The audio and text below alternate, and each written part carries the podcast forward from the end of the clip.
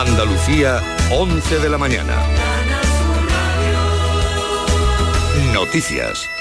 El presidente de la Junta de Andalucía, Juanma Moreno, ha trasladado su pésame a la familia del marinero onubense Juan Antonio Cordero, fallecido en aguas de Terranova en el naufragio del pesquero gallero Villa de Pitancho y a toda la gente del mar. Ha extendido las condolencias el presidente andaluz. El ayuntamiento de Lepe ha convocado un minuto de silencio para mañana lunes en memoria de su vecino.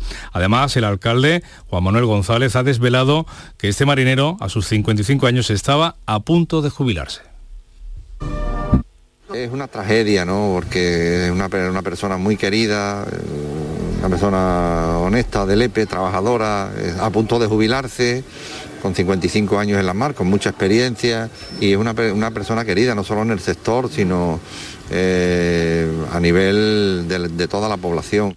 Mientras un avión del Ejército del Aire vuela ya a Canadá para repatriar a los tres supervivientes y a los cuerpos de los nueve fallecidos, entre ellos el pescador lepero. Y los restos mortales de la menor de 14 años asesinada en Alcalá la Real continúan en el Instituto de Medicina Legal de Jaén a la espera de los resultados de las pruebas biológicas. El cuerpo le será entregado a los padres la semana que viene. La familia ha decidido su traslado a Marruecos.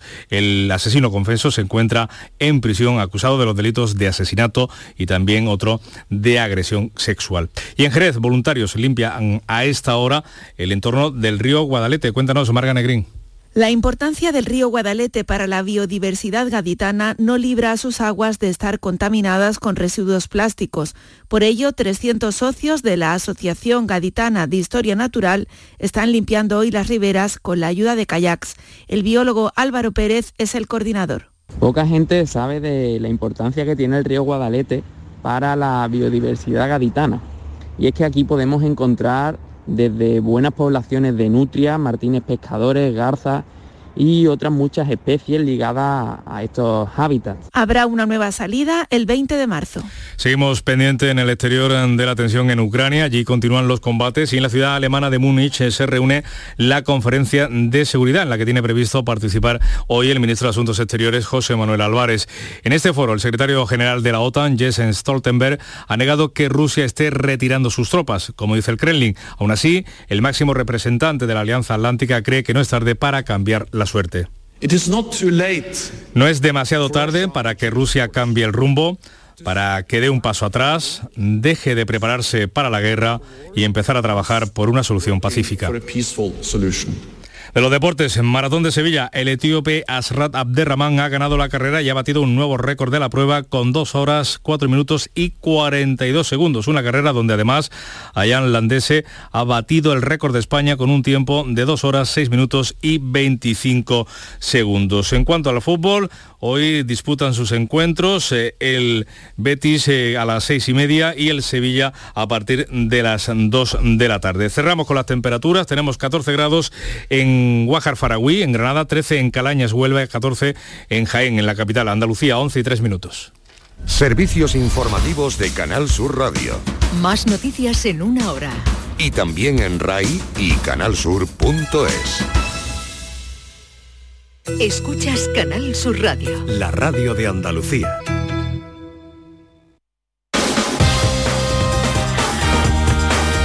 En Canal Sur Radio Gente de Andalucía, con Pepe la Rosa.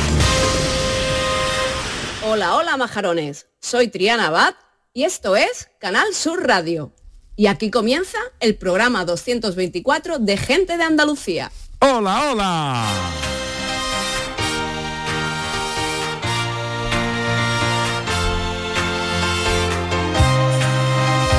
En Canal Sur Radio, Gente de Andalucía, con Pepe da Rosa.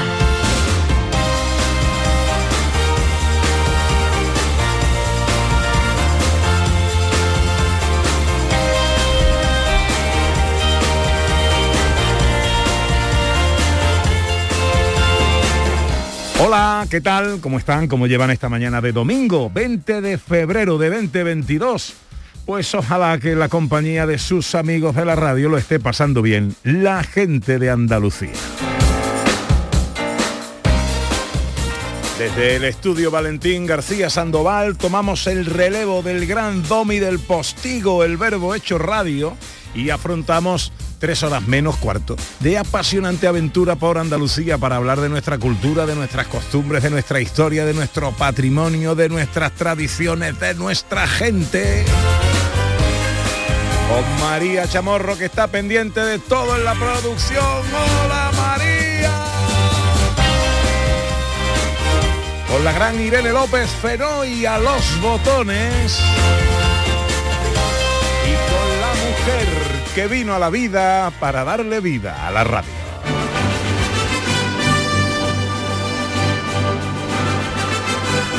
Ella es como un arco iris tan bello e inalcanzable. Es lluvia de sirimiri y a la vez impermeable. Es como hablar con un guiri, que qué más da lo que hable. Es hacerse un araquiri con el más afilado sable. Ella es mar en la montaña, río en medio del mar y en iglesia catedral la más hermosa espadaña que se pueda contemplar. Ella es sutil canción de partitura imposible que enciende mi corazón que muere en clave de sol quedándoseme inservible. Mi tormenta de verano cuando el calor se acentúa y estufita de butano que te alivia la pelúa.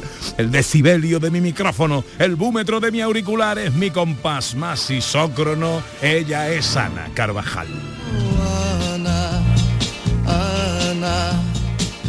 Hola Ana, buenos días. Hola Pepe la Rosa, buenos días a todos. ¿Cómo está usted?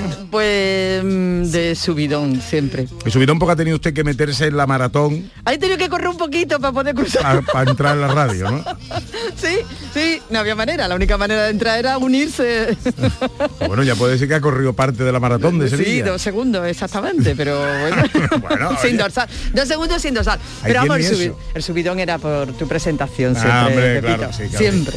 Eh, pues fíjate que yo tengo subidón porque me encanta escuchar a los oyentes siempre cuando empieza este programa. Este año, gente de Andalucía arranca con los saludos de la gente de Andalucía. Buenos días, majarones. Soy José Mudarra, de Sevilla. Y aquí comienza el apasionante y emocionante programa número 186. Bienvenidos de a Gente de Andalucía. Y aquí comienza el programa número 177. Buenos días, soy Lola, de Granada. Y aquí comienza el programa número 179 de Gente de Andalucía. Ellos ya lo han hecho. Si quieres hacerlo tú también, envíanos un WhatsApp al 670-944-958 y te contestaremos con el número de programa que tendrás que presentar. Recuerda, envíanos un WhatsApp al 670-944-958 y anímate a ser la primera voz que suene en Gente de Andalucía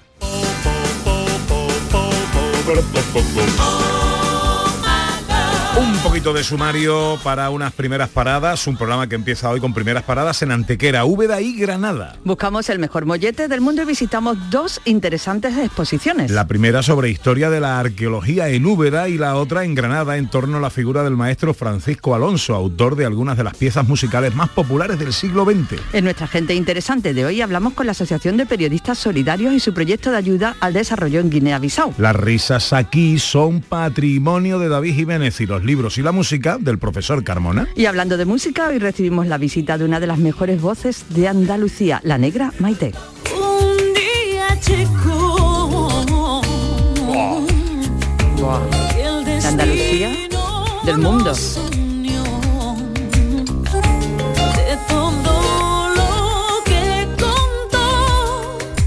La que nos hace pensar y filosofar es Raquel Moreno y la ciencia es cosa de José Manuel Iges. Agudiza nuestro ingenio fotográfico María Chamorro y nuestro apetito Dani del Toro y su receta en un minuto. Pues todo esto y mucho más hasta las dos menos cuartos de la tarde si tienen ustedes la bondad de acompañarnos como siempre aquí en Canal Sur, como siempre aquí con su gente de Andalucía. Hola, buenos días, hoy me siento bien,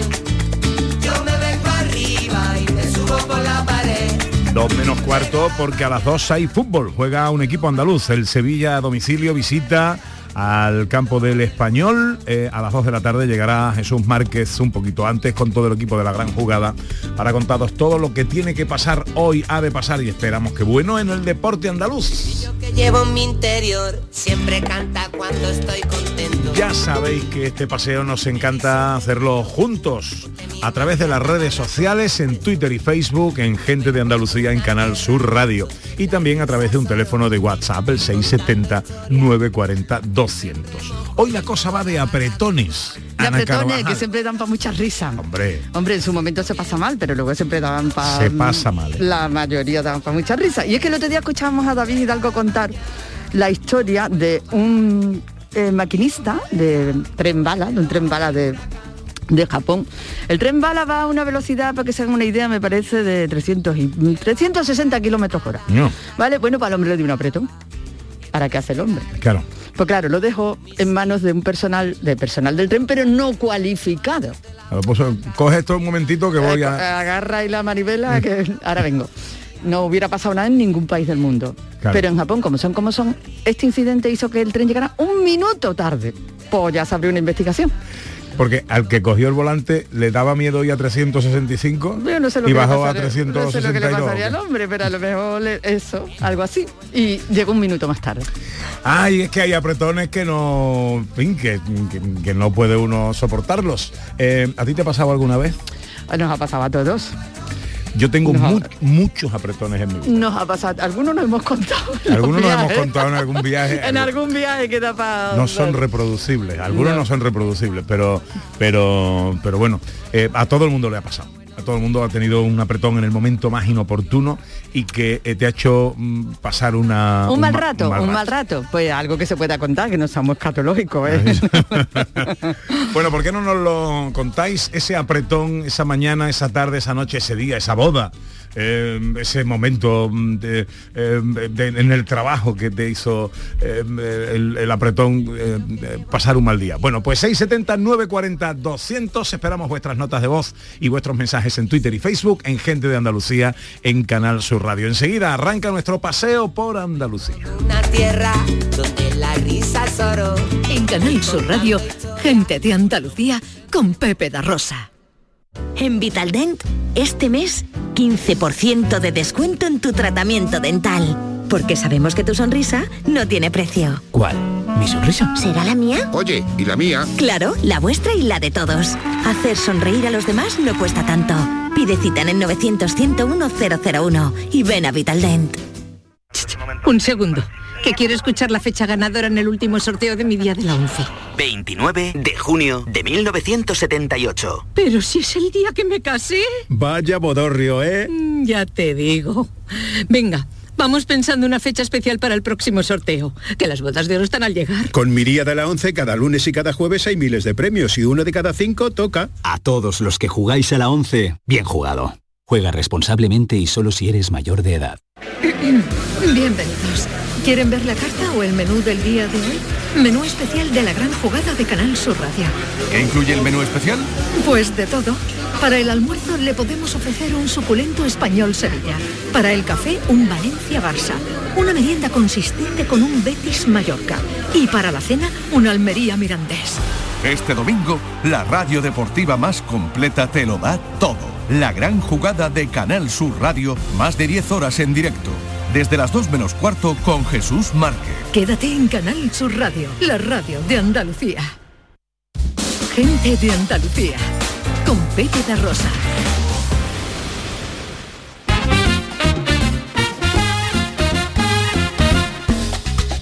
Bueno, pues pasan 13 minutos de las 11 de esta mañana de domingo, 20 de febrero de 2022 que tiene unos cielos eh, con nubes que juguetean y lo seguirán haciendo a lo largo del día. Hay probabilidad de que llueva algo en el litoral malagueño y en el área del estrecho y unas temperaturas que no van a superar los 22 grados en Sevilla, los 21 en Córdoba y Huelva, 19 en Almería, Cádiz y Granada, 18 en Málaga y 17 en Jaén. Hoy arranca nuestro paseo en Málaga. Cada paso tuyo a mí me contamina. Mueve las caderas como gelatina, lindura divina. Te comería con pan y mantequilla, candela, un par de chupitos de Hablar de. Antequera es hablar del ah, el centro geográfico de Andalucía, es hablar de dólmenes, eh, es también hablar de mollete. ¿Cómo no? Y a estas horas de la mañana, que todavía un domingo es hora de un buen mollete. Bueno, pues vamos a expandir el uso del mollete por si alguno se le ha olvidado o todavía no ha descubierto sus encantos. Porque desde Antequera precisamente parte un concurso para encontrar el mejor mollete del mundo. Ojo, mil euros en metálico para el ganador y molletes gratis durante todo un año para los tres finalistas. Yo nada más que con los molletes gratis ya me, Ya me está bien, entusiasmo, ya está bien. Vamos a saludar a Guillermo Ramos, que es responsable de marketing del grupo San Roque en Antequera, que es quien organiza este concurso nacional. Hola Guillermo, buenos días. Buenos días, ¿qué tal estáis? Encantado de saludarte, amigo, hombre. Eh, bueno, cuéntanos, ¿en qué consiste este concurso que habéis convocado? Pues mira, este concurso es, eh, nosotros ya llevamos varios años queriendo sacar el, mollete de Antequera, el mollete de San Roque de, la estacionalidad, digamos, del desayuno, ¿no? Que asocia mucho a desayuno, quizás meriendas con algunos niños y a una cena así ligerita. ¿no? Y bueno, llevamos tiempo que hicimos un, libro de hace ya más de 10 años, un libro de 50 recetas con mollete de Antequera, eh, que había recetas de todo tipo, desde gamba al pilpi con una base de mollete hasta el típico mollete con crema de cacao. ¿no? Y bueno, pues eh, cómo seguir expandiendo eh, esta, este manjar que es el mollete, que es eh, un pan que lo aguanta todo, pues haciendo un concurso a nivel nacional de, de recetas de mollete. Eh, para, para lo cual, bueno, pues hemos hecho un concurso, por, convocado el concurso a través de, de Instagram, donde los que quieran participar, pues sencillamente tienen que grabarse con, con un mollete de San Roque, elaborando la receta que más les guste y publicarlo en su propio Instagram con un hashtag, que es el mejor mollete del mundo, y compartirlo. Y mientras más likes tenga su receta, pues más posibilidades tendrá de entrar en los finalistas para poder elegirlo como, como ganador. ¿La receta tiene algún requisito o libre?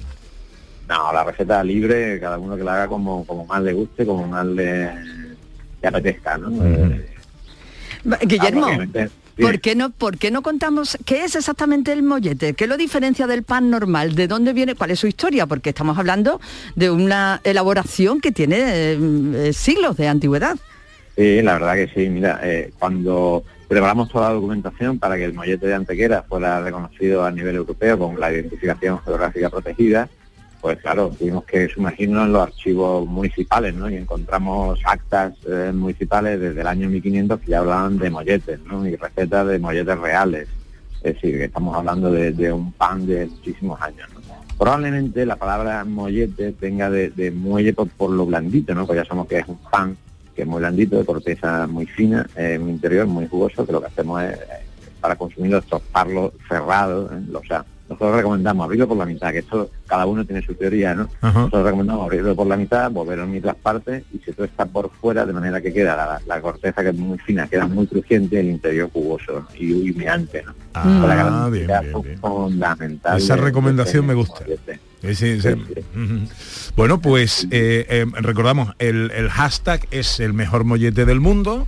Eh, eh, en la cuenta de Instagram, cada participante, que puede ser cualquiera, eh, se graba en vídeo la elaboración de la receta con mollete de antequera. Hombre, preferiblemente de San Roque, ¿no? Sí, tiene que ser de San Roque. En la Eso. base tenemos puesto que, pues, que debe ser mollete de San Roque. De San Roque. Y, y, y- y cu- ¿Cuándo se acaba el concurso? ¿Cuándo se cierra la convocatoria?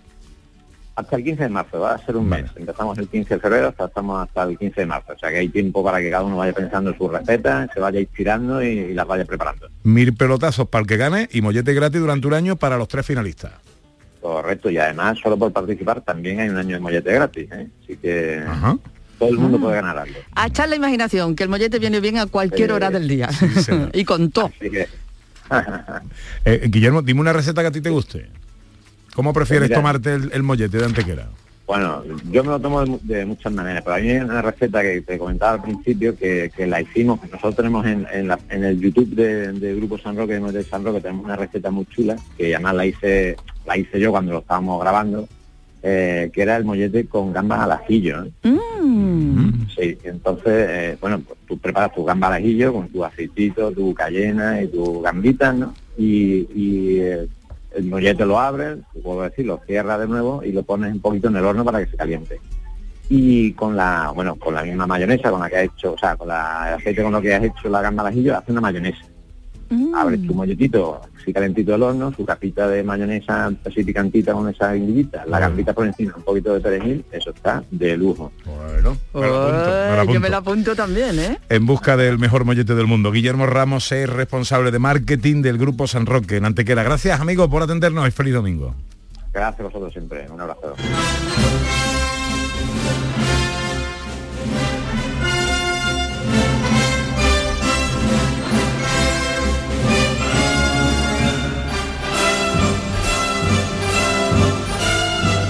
De Antequera nos vamos a Úbeda y vamos a hablaros de una exposición eh, que tiene un título curioso. Si Indiana Jones hubiese sido arqueólogo. Bueno, pues se trata de una exposición sobre la imagen, la historia de la arqueología real, no la de las Eh. películas, en el siglo XX. Utilizando esa imagen que tenemos, esa imagen que vemos en el cine, que nos muestra, que nos muestra el cine a través de esta película Indiana Jones, vamos a contrastar, se va a contrastar para que sepamos realmente y nos acerquemos a conocer cuál es el trabajo real y la labor de la arqueología, de los arqueólogos.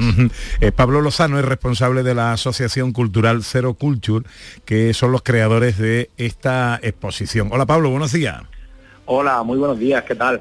Porque un arqueólogo de hoy día no es un tío que va huyendo de nazis que le van pegando tiros por las calles, ¿no? Bueno, bueno, ni, ni saltando de un coche a otro, ni tampoco de un avión a, a miles de, de metros de altura. Por lo menos que yo sepa, vamos, no me he encontrado ningún caso. Bueno, eh, eh, cuéntanos, eh, ¿en qué consiste esta exposición y qué vemos ahí?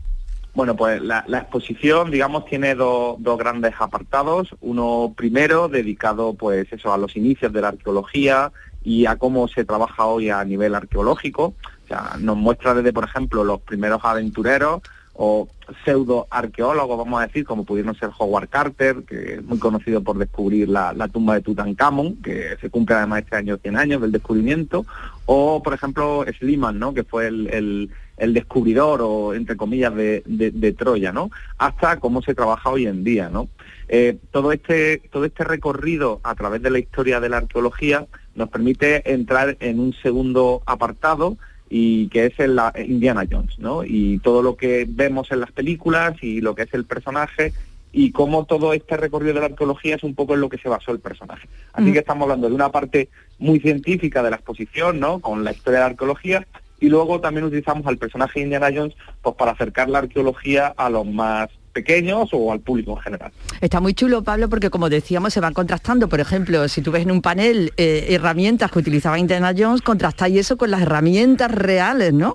Que utilizan los Claro. arqueólogos y eso sirve para la explicación de lo que se hace, de verdad. Exactamente, ¿no? Vemos como, a ver, el, el personaje de Indiana Jones, que, que hay que decir, y es una realidad que ha hecho que, que a muchísima gente le interese la historia, igual que Jurassic Park, pues ha, provocó en su momento que mucha gente le, le interesara la paleontología, ¿no? Pues eh, hay que decir que en esos paneles o en esas vitrinas, pues vemos, por ejemplo, ¿no? Pues como Indiana Jones va armado con una pistola, con un látigo, con una serie de elementos que, que raramente un arqueólogo llevaría. Pero ya digo, nos estamos remontando a los a- en el personaje de Indiana Jones a un poco a, a la primera mitad del siglo XX y los orígenes un poco de la arqueología moderna. Mm. ¿Hasta cuándo y de qué manera eh, conocemos esta exposición? Pues eh, la exposición se inauguró en el mes de diciembre y está y va a estar en el Museo Arqueológico de Úbeda, en lo que se conoce como la Casa Mudeja, hasta el último día de este mes de febrero, o sea que todavía la, la gente tiene tiempo de verla. Y a lo largo de todos estos meses lo que se han ido haciendo son diferentes actividades, eh, tanto visitas guiadas, por ejemplo, la semana que viene, el sábado por la mañana habrá una exposición dedicado a, a, bueno, pues eh, una, perdón, una visita guiada dedicada a la exposición, pero se han hecho, por ejemplo, hace poco, la semana pasada tuvo lugar una, una conferencia dado por, por, por ejemplo, eh, Alejandro Alejandro Jiménez, que es uno de los que está excavando, por ejemplo, en Egipto, ¿no? En, en Asuán. Y bueno, pues se van combinando charlas con visitas guiadas y lo único que hay que hacer es pues mirar la programación que hay en el Museo Arqueológico de Úbeda y apuntarse en ella. Eh, hay tiempo, pero no hay tanto tiempo, ¿eh? que nos quede una semana Sí, sí. prácticamente y no hay que dejarlo para el último momento. Porque además hay Estamos otra... al final de la película ya, como que Eh. Exactamente, y además hay otra cosa muy chula que tenéis, que es que eh, nos, nos va a ayudar a conocer también a las mujeres arqueólogas. Efectivamente, eh, mujeres arqueólogas, de las cuales hubo muchísimas en España y que evidentemente, igual que en la exposición se habla de, de los primeros arqueólogos, pues no queríamos dejarla pasar la oportunidad de hablar de las primeras arqueólogas, ¿no? Que, que de hecho en muchos casos no- nos dieron muchas de las herramientas que se siguen utilizando hoy en arqueología, fueron, digamos, pioneras de- del momento. Pues el Museo de Úbeda en Jaén acoge este, esta exposición. Si Indiana Jones hubiese sido arqueólogo, la imagen de la arqueología en el siglo XXI hasta el próximo 28 de febrero. Eh, Pablo Lozano, responsable de la asociación que organiza esta exposición. Gracias por atendernos y que vaya todo muy bien, amigo y gracias a vosotros y que siga la gente disfrutando de, de la arqueología y por supuesto de Indiana Jones. Claro que sí.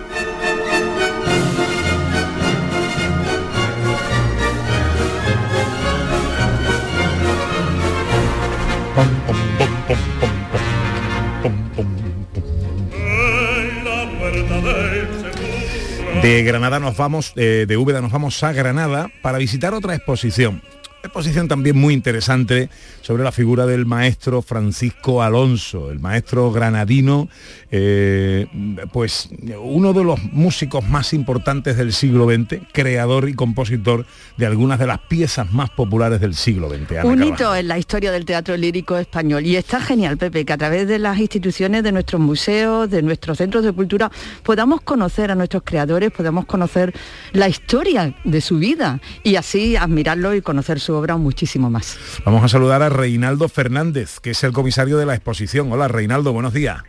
Hola, buenos días, ¿qué tal? Pues eh, muy agradecido eh, que nos atienda porque creo que le hemos sacado de una clase, ¿no?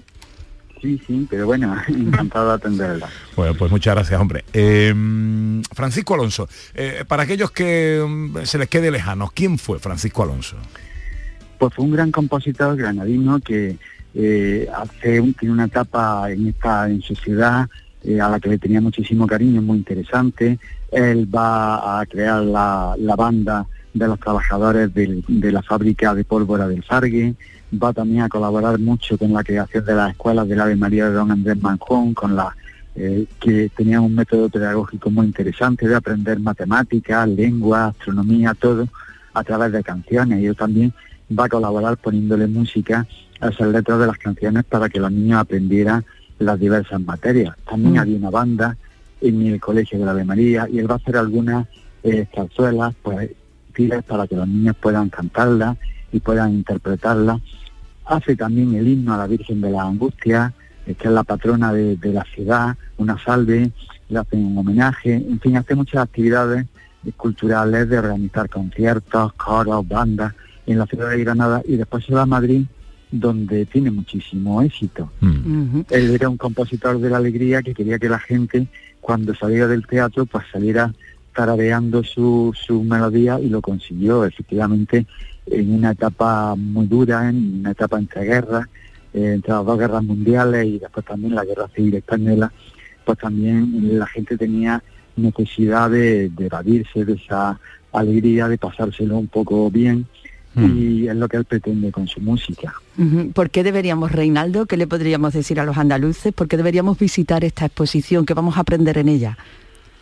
Pues vamos a aprender la vida de este compositor, eh, también muchas cosas relacionadas con la eh, etapa de España en la primera mitad del siglo XX, porque claro, la primera zarzuela que se emite por la radio es una obra suya. Él también va a hacer bandas sonoras para el cine, eh, va a conseguir ser el autor que, más recauda en su momento de, la Sociedad General de Autores de la que llega a ser presidente también. Fue el primer presidente, el primer compositor presidente de la EJAE, creo, ¿no? Efectivamente, sí, sí. Sí, él tenía tanto amor a Andalucía y a Granada que en el Escorial, en la, primera obra, Las Leandras, que le supone eh, que gane bastante dinero, pues lo invierte todo en hacerse un Carmen, una casa al estilo granadino, en el Escorial, pues con su, su fuente, su arco, su yesería, todo, y bueno, ahí se reunían intelectuales, mm. artistas de la época, y, era un eh, difundir también Andalucía fuera de Andalucía. ¿Qué elementos componen la, la exposición, Reinaldo? Pues sobre todo es la donación que la familia del maestro Alonso hizo al Centro de Documentación Musical de Andalucía, que son pues, partituras, eh, carteles, fotografías, discos de pizarra, diversos materiales, el piano donde componía eh, el maestro Alonso, todo eso está en la exposición. Y después eh, cuadros también al óleo, caricaturas, dibujos, muchas cosas que hicieron al maestro Alonso y que nos ha donado la familia de forma gratuita a la comunidad de Andalucía. Y después lo hemos complementado, lo hemos complementado con instrumentos eh, del Centro de Documentación Musical que, bueno, que, eh, que venían a ser también temas visuales que son de la época del maestro Alonso, pues una gramola, una pianola, eh, distintos aparatos de música mecánica, en fin, para también que la exposición tenga objetos visuales atractivos. Mm. Pues hasta el 6 de marzo se podrá visitar esta exposición eh, en la Casa de los Tiros. Eh, si os gusta la cultura, si sois amantes de la música, de nuestro patrimonio cultural y musical eh, reciente, no os perdáis esta exposición Francisco Alonso, el maestro y su legado granadino. Reinaldo Fernández, comisario de la exposición, muchas gracias por atendernos, gracias por salir de la clase y atendernos, no le molestamos más. Feliz domingo, amigo. Gracias, feliz domingo. A mí me gusta el chivo con vino y el pescado con jugo de limón, con pimienta y orégano en lechón y el arroz con jamón y tocino para ponerle sabor a un buen. Bueno, no son horas de comer. Hemos empezado, hemos empezado malamente, ¿eh? porque hemos empezado con el mollete de antequera. Ahora vamos a hablar de recetas, pero vamos a hablar de antropología eh, gastronómica, porque el pueblo granadino, no nos movemos de la provincia de Granada, eh, pueblo granadino de Montefrío, eh, y digo el pueblo porque han sido los propios vecinos, han recopilado a través de Facebook hasta 200 recetas de cocina antigua del municipio. Así, cocina, eh, son recetas, Pepe, que se transmiten a veces de, de generación en generación, que no están escritas en ninguna parte y que si no es por iniciativas como esta, pues se terminan perdiendo. Y es una maestra jubilada de Montefrío la que ha tenido esta iniciativa, una convocatoria a través de una página de Facebook en la que han colaborado todos los vecinos y se han recopilado pues cerca de 200 recetas de cocina antigua de esta localidad. Marisol Vilches es esta maestra jubilada de la que habla Ana Carvajal, administradora de la página de Facebook Patrimonio de Montefrío. Hola Marisol, buenos días. Hola, buenos días. Encantada de estar con vosotros. Eh, igualmente, mucho gusto en saludarte, Marisol. Eh, eh, eh, cuéntanos, hasta 200 recetas, algunas de origen nazarí. Eh, ¿Cuál es la más antigua que, que habéis recuperado? Bueno, hay, hay muchísimas más recetas, más de 200. Lo que pasa es que todavía no me ha dado tiempo de, de, ponerla en la página. Estamos en ello. Y además van llegando todos los días recetas. Bueno, de la más antigua que tenemos, yo creo que, que es el, el cuajado de Montefrío, el cuajado montefrieño, que no tiene nada que ver con la cuajada del carnaval de Granada, es otra cosa. Es un dulce que es una especie entre pudding y bizcocho que, que es de origen nazarín porque lleva almendra y es un postre muy especial que no tenemos constancia que se elabore nada más que aquí en Montefrío y, y en Marruecos pues lo vi, mm, probé algo parecido yo yo una vez, Ajá. por lo que me hace pensar que, que sí, que, que, que su origen eh, es árabe, efectivamente. Marisol, me pregunto, ¿habrá muchas recetas que estén en posesión de personas mayores, que sean las únicas que recuerden cómo se hacen según qué cosas? Y a lo mejor esa, mm, eh, no todas las personas mayores pues tienen la, eh, saben manejar las redes o saben entrar en Facebook. ¿Cómo te llegan esas recetas? Bueno, mira, la recogida ha sido, ha sido muy interesante porque llevo ya 10 años más haciéndolo. Una vez eh, si las personas son muy mayores y no han podido contactar conmigo por medio de, de Facebook, de la página de Patrimonio de Montefrío, pues me han llamado por teléfono o, me, o yo he ido a sus casas y la he cogido y luego Ah. la he publicado, la he escrito. O también hay muchas personas mayores que van a Guadalinfo y le dicen a la responsable de Guadalinfo, oye, mándale a Marisol esta receta. y entonces, mm, pues me la manda desde allí. Y, y también, pues mira, mm, eh, hay muchas personas mayores que que tienen que tiran de sus nietos, que sus nietos son una valiosa ayuda en de las redes sociales. y entonces le dicen, niño, mándale Marisol esta receta. Y el niño me lo manda. Ay, qué bueno, qué bueno. Oye, y eh, luego estas recetas, eh, mm, las personas que no somos de Montefrío, ¿vamos a poder tener acceso a ellas? ¿Van a salir en un libro? ¿De qué manera las vamos a poder ver? Bueno, ahora podéis verlo en Patrimonio de Montefrío. Mm. Es, es muy fácil, nada más que entrar a la página, se teclea Patrimonio de Montefrío. Yo tengo, mm, bueno, la receta y otras muchas cosas recogidas, porque no solo es receta. Ahora puedo explicar un poquillo después si os parece. Pero mm, se busca el álbum mm, receta, Recetas de Montefrío, lo tengo puesto en un álbum y mm, ahí pues directamente salen todas las recetas que hay subidas. O también en la dirección bit.ly barra recetas Montefrío, todo junto. Y, y ya está. Ah, bueno, fácil, ahí, fácil. ahí- a- ahí podéis verla. Y sigo poniendo, vamos, esta misma tarde pues va a salir otra que es muy interesante, que me la dieron el otro día, que también es de origen árabe, antiquísima, que se llama arrope. Ah, el arrope. Ah. El arrope. ¿Cómo Pero el arrope, el arrope montefrieño es un poquillo diferente al arrope de, de otros sitios. Ah, Sí. pues esta tarde estoy ahí atenta y me, me meto para, para verla cuando la cuelgue. Esto es una manera también de conocer nuestra historia ¿eh? y Por nuestra, supuesto. y nuestra cultura, en este caso gastronómica. Bueno, pues recetas de Montefrío y la eh, el perfil tuyo de Facebook es Patrimonio de Montefrío. Y ahí hay muchísimo. Patrimonio de Montefrío. Ahí podéis encontrar no solamente las recetas, sino muchas cosas relacionadas con la historia, con la cultura, con los monumentos, con el paisaje eh, de un pueblo que es tan bonito como Montefrío, porque no sé si sabéis que National Geographic, es que lo tenemos muy a, muy a gala y estamos Sí. muy orgullosos, lo puso hace unos pocos años como uno de los 10 pueblos que tiene las vistas más bonitas del mundo. Verdad. Pues Entonces, eso, eso tengo que- tenía que decirlo. razón de más para conocerlo. Marisol Vilches, maestra y jubilada y administradora de la página de Facebook Patrimonio de Montefrío y magnífica embajadora, por cierto. Muchas gracias Marisol y felicidades por el trabajo. Pues muchas gracias a vosotros. Un abrazo.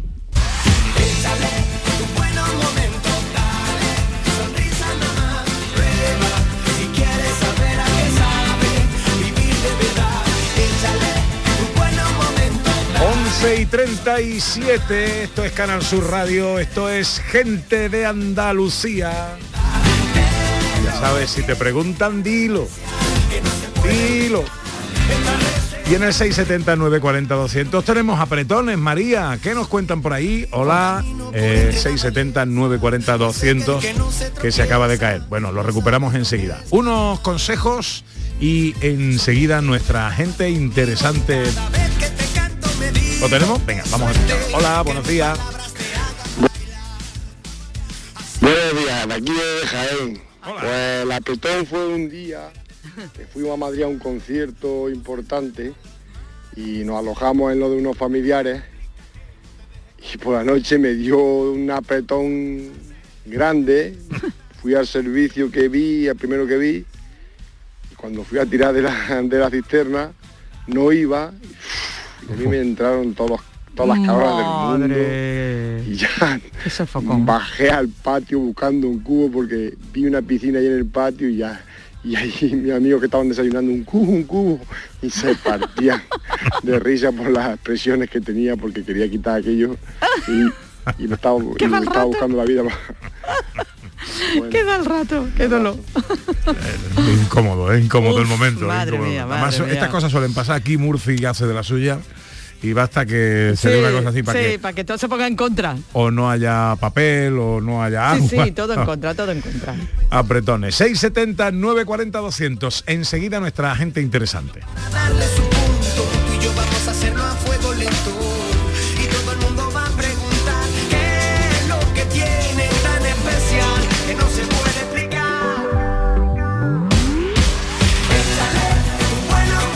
En Canal Sur Radio, Gente de Andalucía, con Pepe da Rosa. Escuchas Canal Sur Radio en Sevilla. ¿Te está afectando la subida de la luz? Claro que sí. Por eso en Insolac Renovables instalamos paneles fotovoltaicos de autoconsumo con los que podrás generar tu propia electricidad. Y ahora, con la subvención del 40% de la Agencia Andaluza de la Energía, lo tienes mucho más fácil. Entra en insolacrenovables.com e infórmate de las ventajas que tiene el autoconsumo. Insolac, expertos en energías renovables desde 2005. Airesur Today. Se acerca el Gran Derby y en Airesur sorteamos una entrada doble VIP para que vivas en directo una experiencia única. Preguntemos a esta joven. Estoy flipando. Por cada compra de más de 10 euros tengo una oportunidad. Participa. ¿A qué estás esperando? Centro Comercial Airesur. Vive un gran momento cada día. Este lunes desde la 1 y 5 de la tarde, la tertulia de la jugada de Sevilla te llega desde el restaurante Hummo de Clandestine Grill Company, con la última hora de tu equipo y el análisis con los protagonistas. La brasa más canalla de Sevilla se cocina al carbón en San Bernardo. Restaurante Hummo de Clandestine Grill Company, en calle Juan de Mata Carriazo número 4. Vete a dormir con una sonrisa, con el show del comandante Lara. El humor más travieso, los invitados más divertidos, las mejores versiones musicales de Calambres. El show del comandante Lara, los domingos en la medianoche después del deporte. Quédate en Canal Sur Radio, la radio de Andalucía. En Canal Sur Radio, gente de Andalucía, con Pepe La Rosa. Me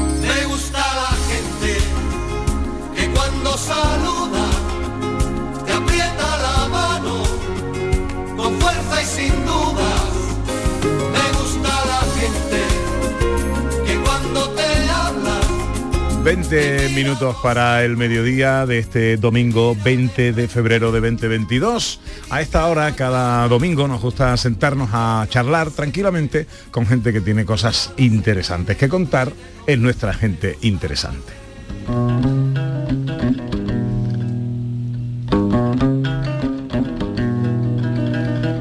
Y nuestra gente interesante de hoy nos traslada a un lugar del mundo cercano y lejano a la vez. Allí no se despiertan con los conflictos entre Ayuso y Casado o la lesión de Benzema, ni siquiera preocupados por el precio de la luz, entre otras cosas porque luz no hay. Esta es la historia de un final trágico que da comienzo a una esperanza y a una vida mejor para el lugar.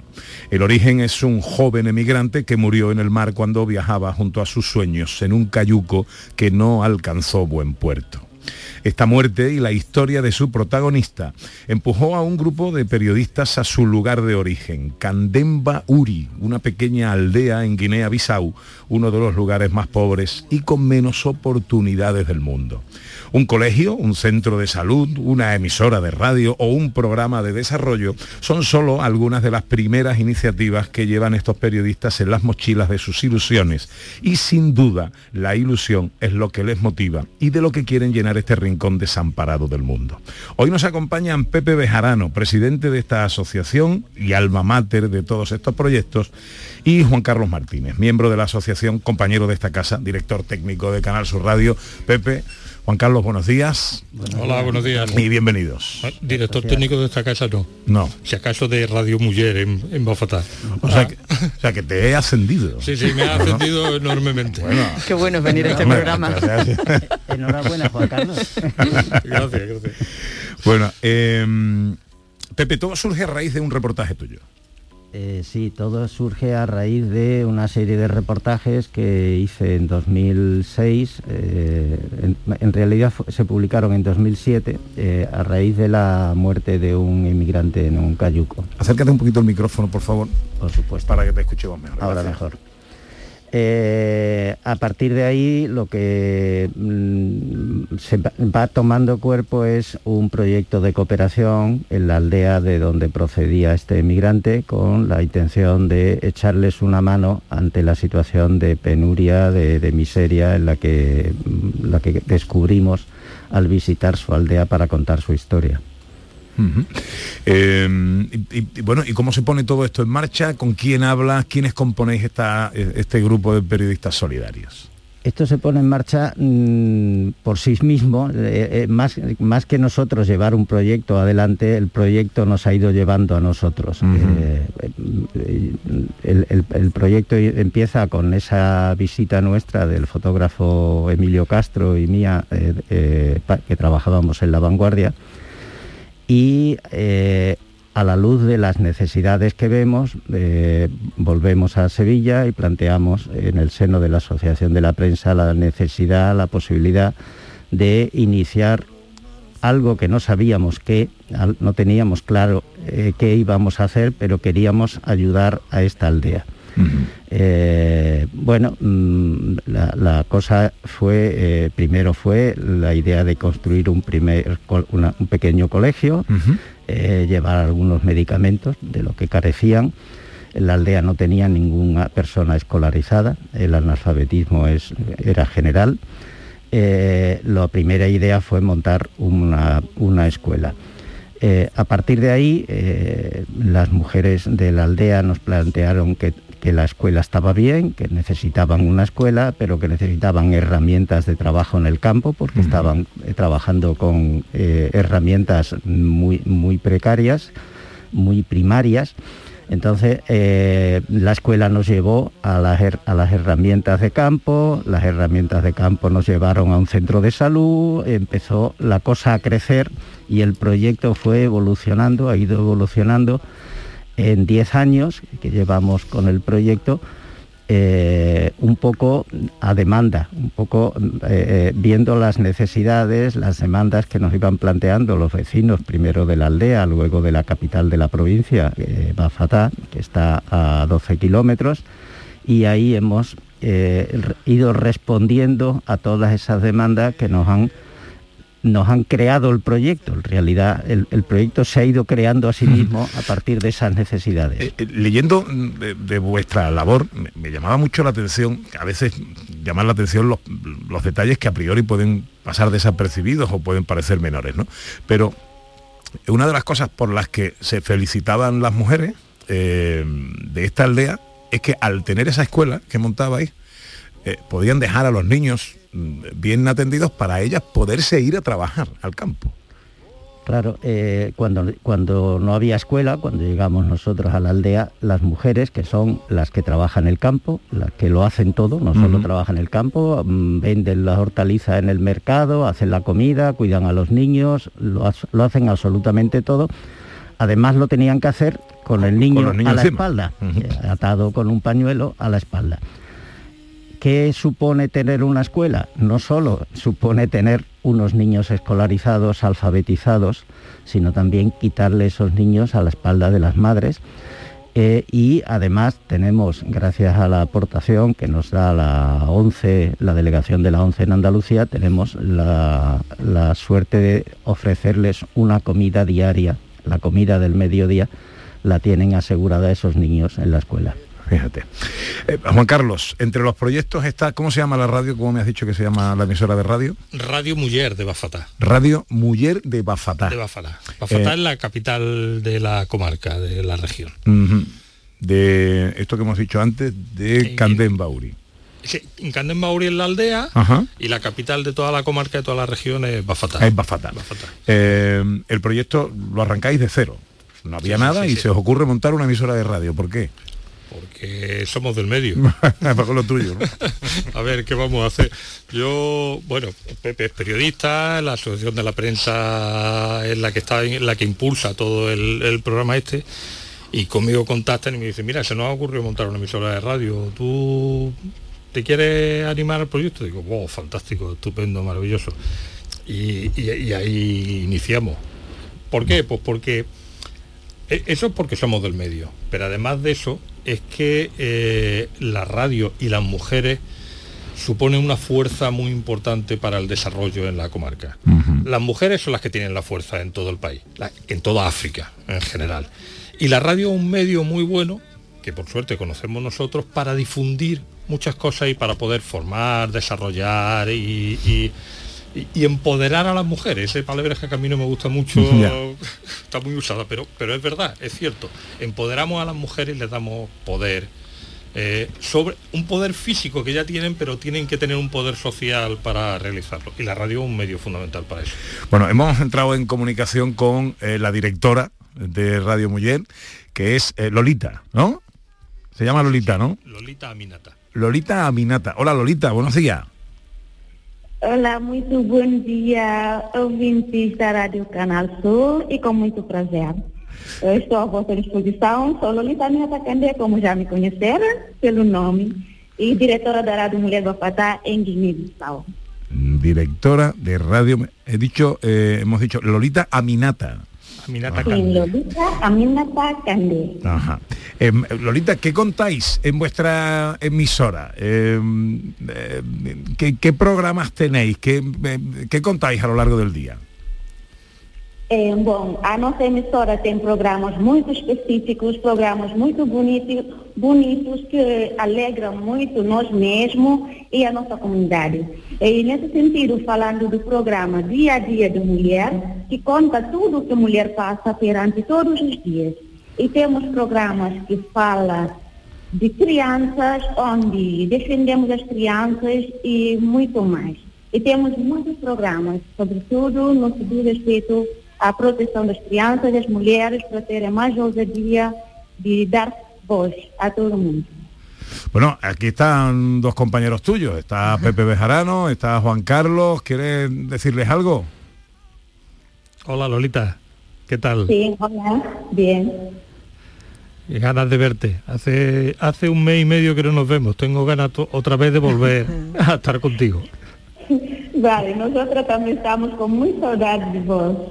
Ya pronto, ya pronto volvemos a estar ahí, Lolita. Nos vais a tener que aguantar otra vez. Bueno, eh, queríamos saludar a la directora de Radio Mujer en Bafatá, Lolita Aminata. Gracias por atendernos. Te mando un beso enorme, compañera. Ok, digo muito obrigada a todos pelo um pouco de entrevista que estavam escutando da minha parte e obrigada jornalistas da Rádio Canal Sul, obrigada José Brizerano, João Carlos Martinez por fazerem a nossa voz chegar à vossa estação emissora. Muito obrigada a todos.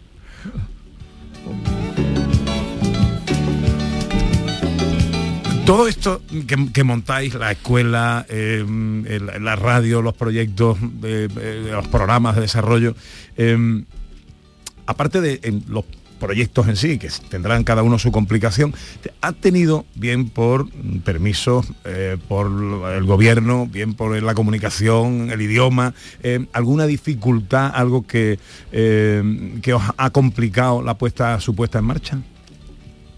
No, eh, no especialmente. Mm, Una de las dificultades que creíamos tener era eh, la reacción que podía tener una sociedad eh, mm, eh, ante eh, la- na- el nacimiento de una emisora que le daba la voz a las mujeres.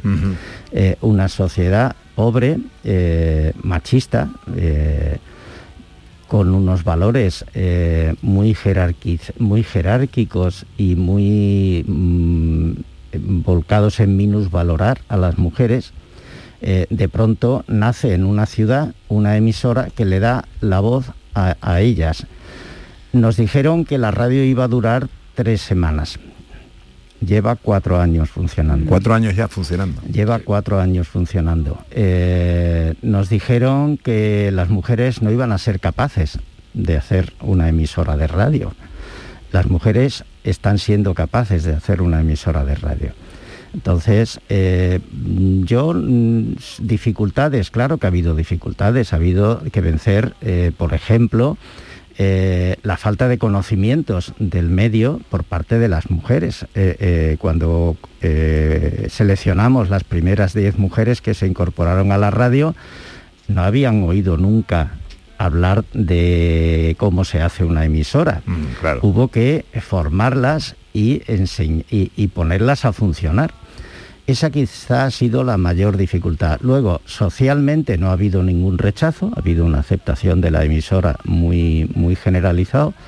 Ha sido un éxito, hemos tenido respaldo. mm, tenemos que decir que la radio se, y todo el proyecto se monta principalmente con financiación de la Diputación de Sevilla, los proyectos de cooperación mm, que convoca la Diputación de Sevilla y con la aportación de la Mancomunidad de Municipios de Écija, que la componen cinco municipios, la propia Écija, Fuente de Andalucía, Cañada Rosal, La Luisiana y La Campana. Eh, eso, eh, más la colaboración con las, organ- con las instituciones loca- eh, locales de allí, de, de Guinea, ha hecho posible que, el ex- eh, que el- que la radio esté funcionando y haya sido un éxito. Juan Carlos, ¿qué ha cambiado eh, en Guinea, en Candemba Uri, desde que la Asociación de Periodistas Solidarios está por ahí? Oh, mucho, mucho. Yo, es verdad que yo soy relativamente nuevo en el proyecto. Yo solamente llevo cuatro años en él. ¿Solamente cuatro? ¿Te parecen pocos? Eh, pero sí he visto un avance sustancial. En la aldea, muy importante. El, sobre todo en los temas de salud. En salud es donde más hemos apreciado la diferencia de cómo se vivía, qué se vivía y cómo sufrían y ese cambio sustancial. Una vez a la semana hay un, tenemos un grupo de médicos que pasa consulta y eso ha hecho que la mejora en la sanidad pública de la aldea eh, sea notable. Los niños ya no tienen tiña, los niños van más limpios, hay muchas menos enfermedades y eso repercute en que haya mucha más esperanza de vida en los niños, que eso era un gran problema en Guinea. Luego la educación también, cuando los niños pasan a la escuela primaria, mm, que ya es la escuela del Estado y eso, llegan mucho mejor preparados y eso no lo dicen los profesores de primaria. Es que claro, no es lo mismo el niño que viene de vuestra escuela de infantil que el que viene directamente de casa, se le nota el gran avance. Eh, y, en el, y en el desarrollo agrícola también. Es verdad que están empezando a tomar conciencia de que las cosas se pueden hacer con sus recursos, pero un poquito más eficiente, un poquito mejor. Y, vamos, yo me siento muy orgulloso del, gran avance ese que hemos, que hemos podido generar. Sois periodistas, ¿qué titular le ponéis, os pregunto a los dos, a lo que estáis haciendo allí?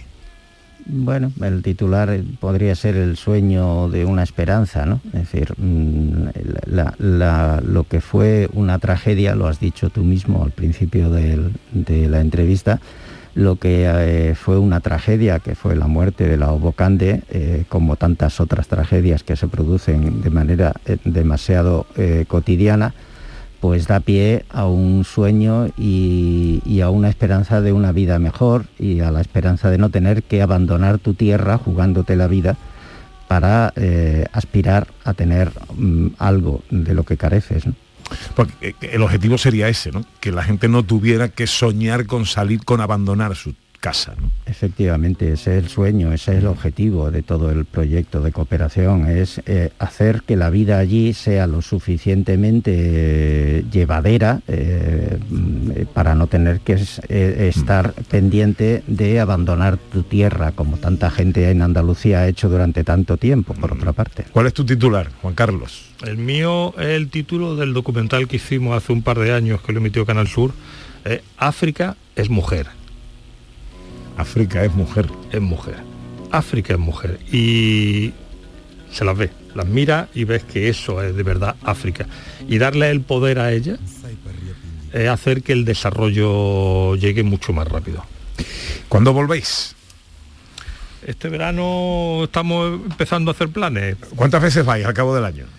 Eh, normalmente una dos veces al cabo del año. El problema es que con el COVID hemos estado dos años sin poder acudir y se nos han acumulado un montón de cosas, pero ahora hemos estado casi dos meses allí. Yo estuve cinco semanas, Pepe ha estado dos meses, más gente se ha incorporado y ha estado allí y ahora ya estamos empezando a preparar la siguiente escapada de cara al verano. Mandamos un nuevo contenedor con más cosas y, a seguir trabajando. Juan Carlos, la semana que viene sale un camión de bomberos para, ah, para equipar, crear un parque de bomberos en la ciudad. Qué maravilla. Pues el sitio es Candemba Uri. Este es el lugar donde los sueños de mm, unos periodistas solidarios se unen a los sueños de los lugareños para conseguir que no tengan que moverse de allí, que sus esperanzas sean en su casa donde han nacido, donde supongo que querrán también eh, morir en paz.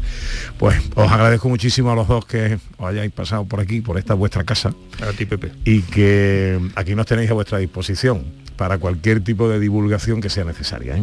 Muchas gracias. Juan Carlos Pepe, muchas gracias. Muchas gracias Llega la información a Canal Sur Radio.